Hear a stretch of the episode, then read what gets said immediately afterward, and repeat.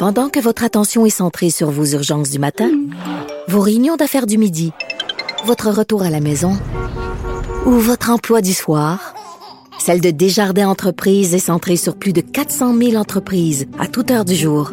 Grâce à notre connaissance des secteurs d'activité et à notre accompagnement spécialisé, nous aidons les entrepreneurs à relever chaque défi pour qu'ils puissent rester centrés sur ce qui compte, le développement de leur entreprise.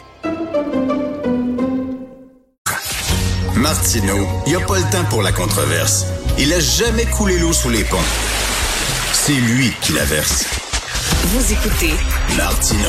Cube, Radio. Hey, les pompiers de Montréal ont été occupés en s'il vous plaît ce week-end. Hein.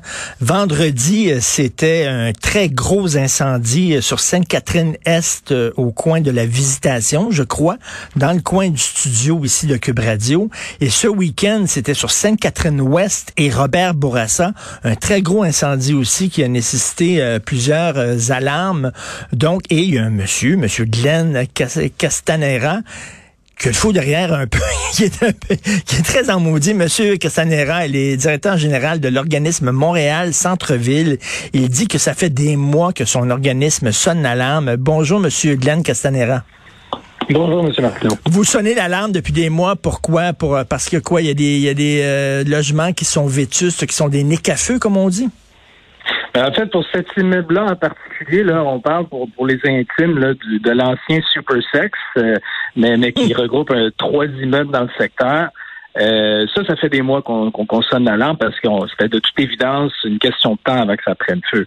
Mais l'enjeu des immeubles laissés vacants en toute impunité, puis qui pognent le feu à tout court, puis comme par magie, il y a un nouveau projet immobilier qui, qui voit le jour après, ça fait des années. Ça fait près de dix ans, là, je me sens un peu comme la journée de la marmotte. Là. Euh, je, je, fais Google, puis je recherche des entreprises qui ont donné du même sujet en 2015, en 2013. Euh, puis on, vit encore la même chose aujourd'hui.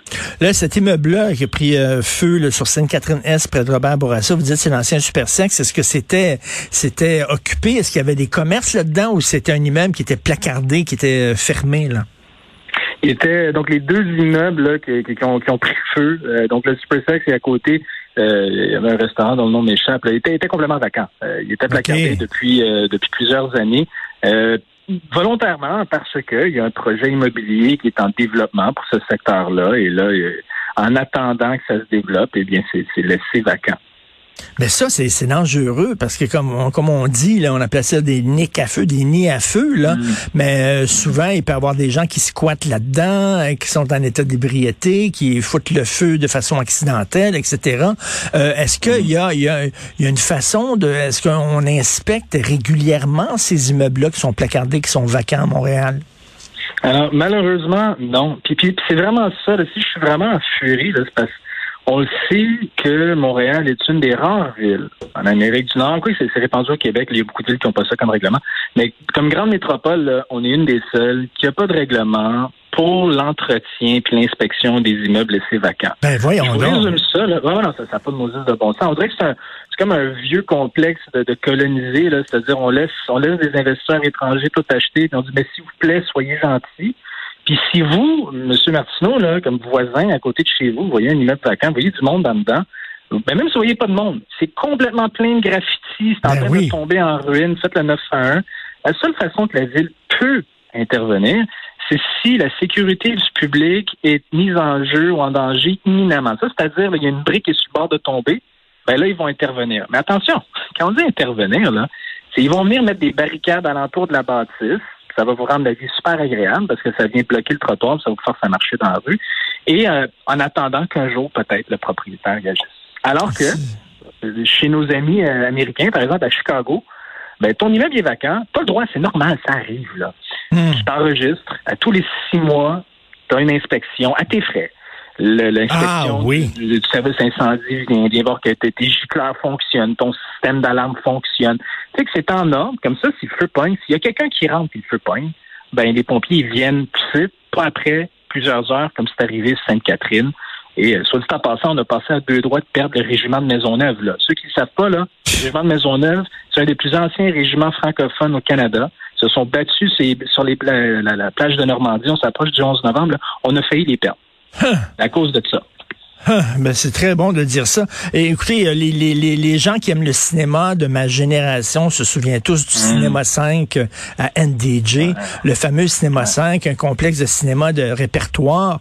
Euh, Monsieur euh, Castanera, il y a quelques années, avec l'équipe des Francs-Tireurs à Télé-Québec, on est rentré à l'intérieur de, de ça. Ça sentait le moisi. C'était épouvantable. Mm. Ça, ça fait des années que c'est placardé puis c'est vacant. Mm-hmm. Des exemples comme ça, M. Martin, il y en a plein. Vous mentionnez le cinéma 5. Faut pas oublier, c'est quoi, il y a un, il y a deux, trois ans, dans le quartier chinois Saint-Laurent et Vigier, le premier cinéma au Canada. Ah oui. Là, a pris feu, un immeuble patrimonial qui ressemble beaucoup au Monument national. Euh, qui a pris feu, puis aujourd'hui, il est démoli. Et aujourd'hui, euh, il a été placardé pendant plus d'une décennie. Là. Puis aujourd'hui, comme par magie, un projet de condo dessus. Vous savez, M. Martineau, il y a deux raisons généralement qui expliquent ça.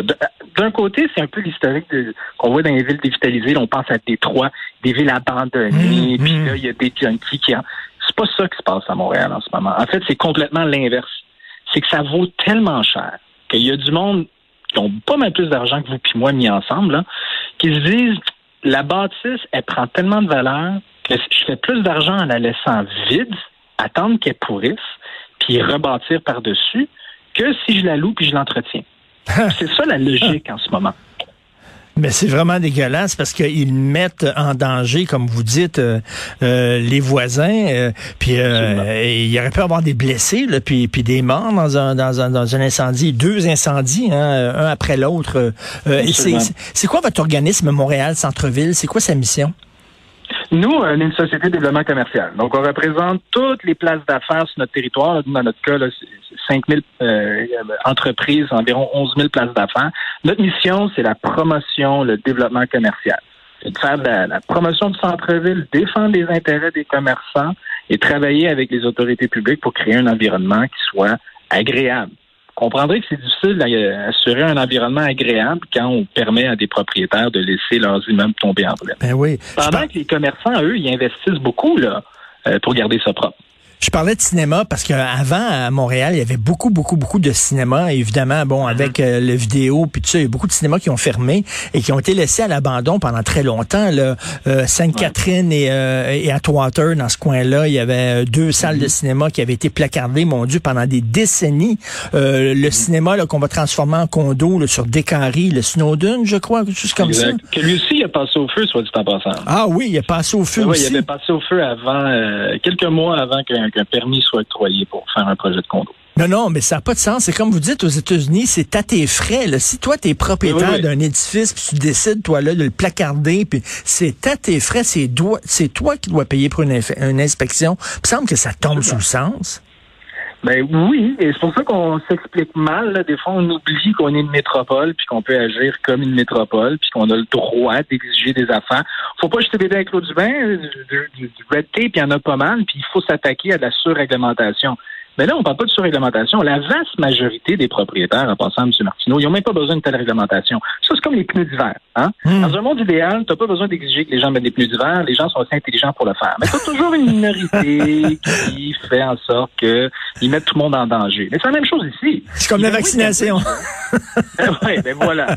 Alors, le parfait exemple, c'est que vous avez Evenway Cambridge juste en face. Vous, le feu à pogner là, au Supersex, c'est le centre Eaton. Le centre Eaton, c'est la caisse de dépôt qui a ça. La Caisse de dépôt a mis 3 milliards de dollars en investissement pour tout retaper, Centre Eaton, Place Montréal Trust, euh, la Place Ville-Marie. C'est beau, ça va être malade. Mais là, on met euh, en péril notre investissement collectif parce qu'on refait Sainte-Catherine en plus. Le chantier il termine dans deux semaines.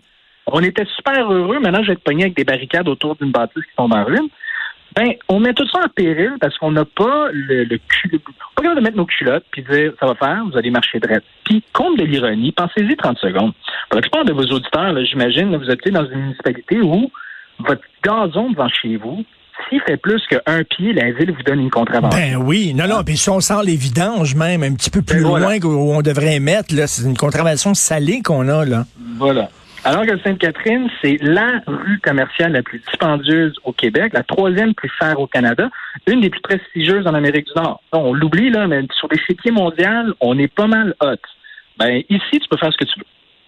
Mais écoutez, Ça, je partage euh, totalement votre indignation. Puis d'ailleurs, tiens, il y a des élections, le municipal. Exactement. Et euh, est-ce que je sais pas, est-ce qu'ils ont discuté de ça, les, les, les, les Oui. trois candidats principaux?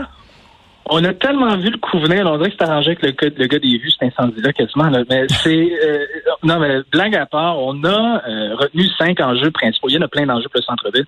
Un d'entre eux, c'était justement l'entretien euh, des immeubles et locaux laissés vacants. Les trois parties se sont engagées à adopter une réglementation là-dessus. Là, ce qu'on dit, c'est là, c'est bien beau, là, c'est bien cute. On parle beaucoup de sécurité publique dernièrement, d'ailleurs. Ben, attaquez-vous à ça et que ça se fasse dans les premiers 100 jours du mandat. Attendez pas un autre quatre ans. Parce que je, je vous le dis, là, je suis tanné de faire des entrevues là-dessus. Mm. J'aimerais ça que ça serait Non, non, ben écoutez, euh, continuez à, à marteler. Puis euh, écoutez, euh, j'ai une petite question comme ça. L'énorme enseigne lumineuse du super sexe, là, c'est tu es considéré comme patrimoine culturel de la Oui. ville, ça? Et, et- et ça, c'est vraiment... On, fait des blagues, mais ça, ça Non, fait non, mais- partie de l'histoire de Montréal. Ben oui, c'est l'histoire de Montréal. était supposée, était supposée d'être sauvée par l'Université Concordia qui a qui recueille toutes les enseignes patrimoniales de Montréal. Euh, et, et là, on vient de la perdre. On vient de la perdre. Vous savez, il n'y a pas si longtemps, le plus grand attrait du centre-ville de Montréal, c'était Elvis. Hein, On était la Ben ville, oui. la débauche. Il faut s'en rappeler. Parce que là, on est rendu une, un centre-ville de calibre international. Ça, là, c'est parce qu'on s'est relevé comme, comme Mhm. nation. Là, on est rendu quelque chose comme un gros centre-ville. Ben, faut se rappeler d'où qu'on vient. Là, Ben, euh, tout à fait. Puis, euh, vous savez, euh, le, le, le, le fameux bar Cléopâtre, là, le, le, Ben le oui. bar de danseuse Cléopâtre est considéré comme un, un bijou du patrimoine. Les gens vont dire, oh, non, c'est un bar de danseuse. Non, c'est plus que ça. Ah, c'est un, un, un signe de d'où on vient. C'est un, ça fait partie de notre mémoire. Et le- l'enseigne lumineuse était incroyable du super sexe. C'était faut super vraiment beau. pas honte. Faut, faut pas avoir honte de notre passé. Il faut savoir d'où ce qu'on vient. Et euh, puis le patrimoine de même, parce que c'est sûr qu'entre l'enseigne et le régiment de Maisonneuve, je suis pas un peu heureux qu'on ait le régiment de Maisonneuve.